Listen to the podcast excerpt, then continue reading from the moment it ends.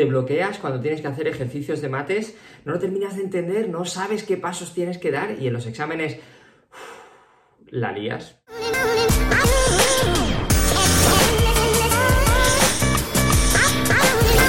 Soy Iñaki Hernán y quiero ayudarte a estudiar Like Pro con técnicas de estudio útiles, desafiando tu pensamiento para desarrollar todo tu potencial.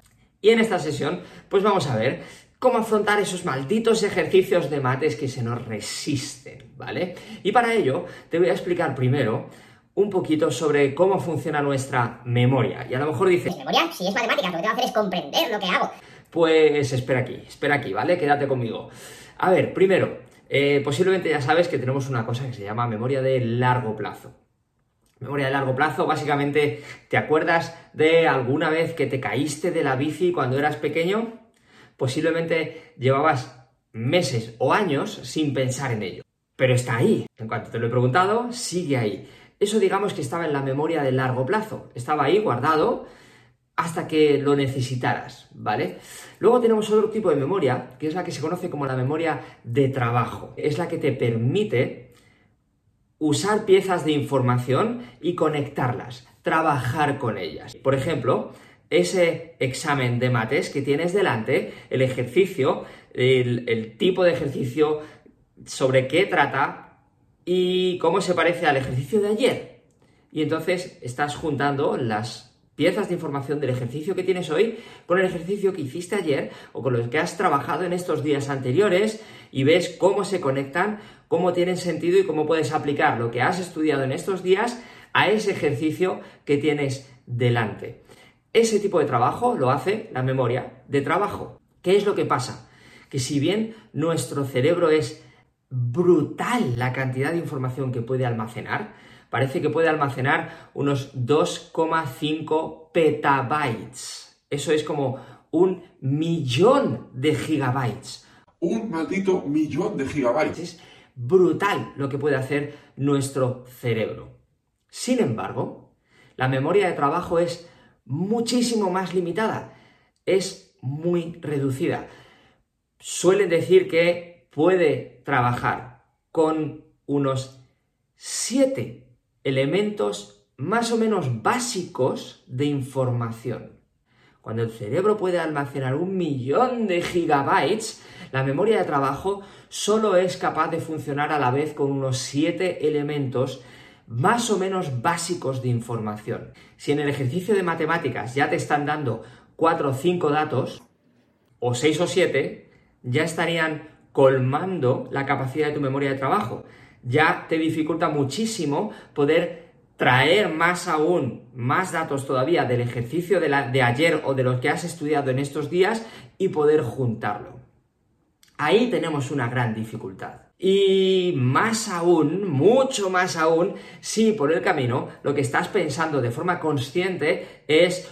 Es que no me lo sé, es que me va a salir mal, voy a suspender, etcétera, etcétera. Porque ese tipo de pensamientos no dejan de añadir datos piezas de información a la memoria de trabajo y por tanto la saturan. Si tú estás pensando es que voy a suspender, es que me sale mal, es que, van a pensar mis padres, mis amigos o voy a tener que hacer la recuperación, qué coñazo, me van a quitar la play, pues todas esas piezas de información están restando capacidad a la memoria de trabajo, con lo cual para comprender ese ejercicio que tienes delante, te queda pues menos capacidad, te quedan a lo mejor tres o cuatro sitios libres pero solamente el ejercicio que tienes delante tiene 4, 5 o 6 datos. ¿Ves la dificultad?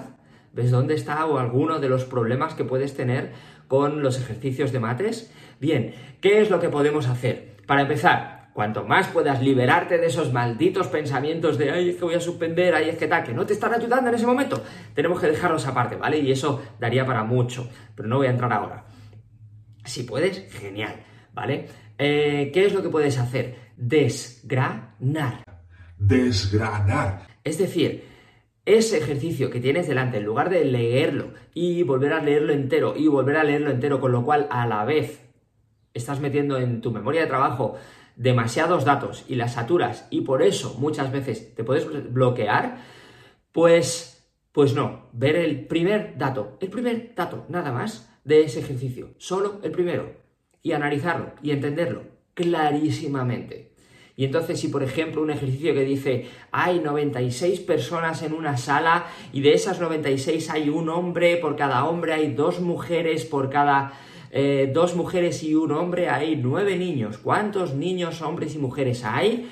Bien, pues ahí hay una serie de datos, hay unos cuantos datos que si yo intento analizarlos todos directamente van a saturar fácilmente mi memoria de trabajo. Con lo cual me va a ser más difícil. ¿Qué es lo que hago? Lo primero, primera frase, hay una sala con 96 personas. Ya en esa frase hay tres datos. Sala, 96 personas. Pues los analizo, una sala, vale, una sala, no es un edificio, no es una iglesia, no es, eh, no están ahí en las nubes, están en una sala, vale, veo una sala. Hay 96, no son 90, no son 50, no hace falta que cuentes los 96, ¿vale? Pero te haces a la idea que hay mucha gente, más o menos 96, cerca de 100, lo que sea, ¿vale? 96. Personas, hay personas, no son manzanas, no son árboles, son personas. Y ahora lo que puedes hacer con esos tres datos diferentes es ya unirlos. Esto es muchísimo más lento explicarlo y es muchísimo más rápido hacerlo en tu cabeza. Unirlos, entonces ya no ves una sala, 96 personas, ves una sala con 96 personas. Has convertido tres datos en una sola imagen. Ya te resulta más fácil trabajar con eso. Pero si no haces este primer paso, muchas veces se hace eso de forma subconsciente, genial, pero si no lo has hecho, entonces tienes demasiados datos. Ya tienes tres y estás colmando casi la mitad de la capacidad de tu memoria de trabajo. Los juntas en uno y tienes una sola imagen. Las imágenes son hiperpotentes. Y haces lo mismo dato por dato. Coges el siguiente dato que tienes. Hay, por cada un hombre hay dos mujeres. Pues primero, un hombre, un hombre. Vale, lo juntas, dos mujeres. Y ahora lo relacionas. Y vas entendiendo los primeros datos, segundo dato, los juntas de forma que creas de nuevo otra imagen y vas así, vas pasito a paso por el ejercicio. Y así, pasito a paso, es mucho más sencillo.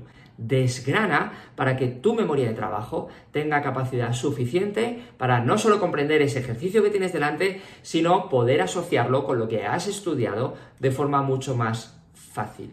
Así que ya tienes algunas pautas de cómo gestionar los ejercicios de mates de una forma un poquito distinta.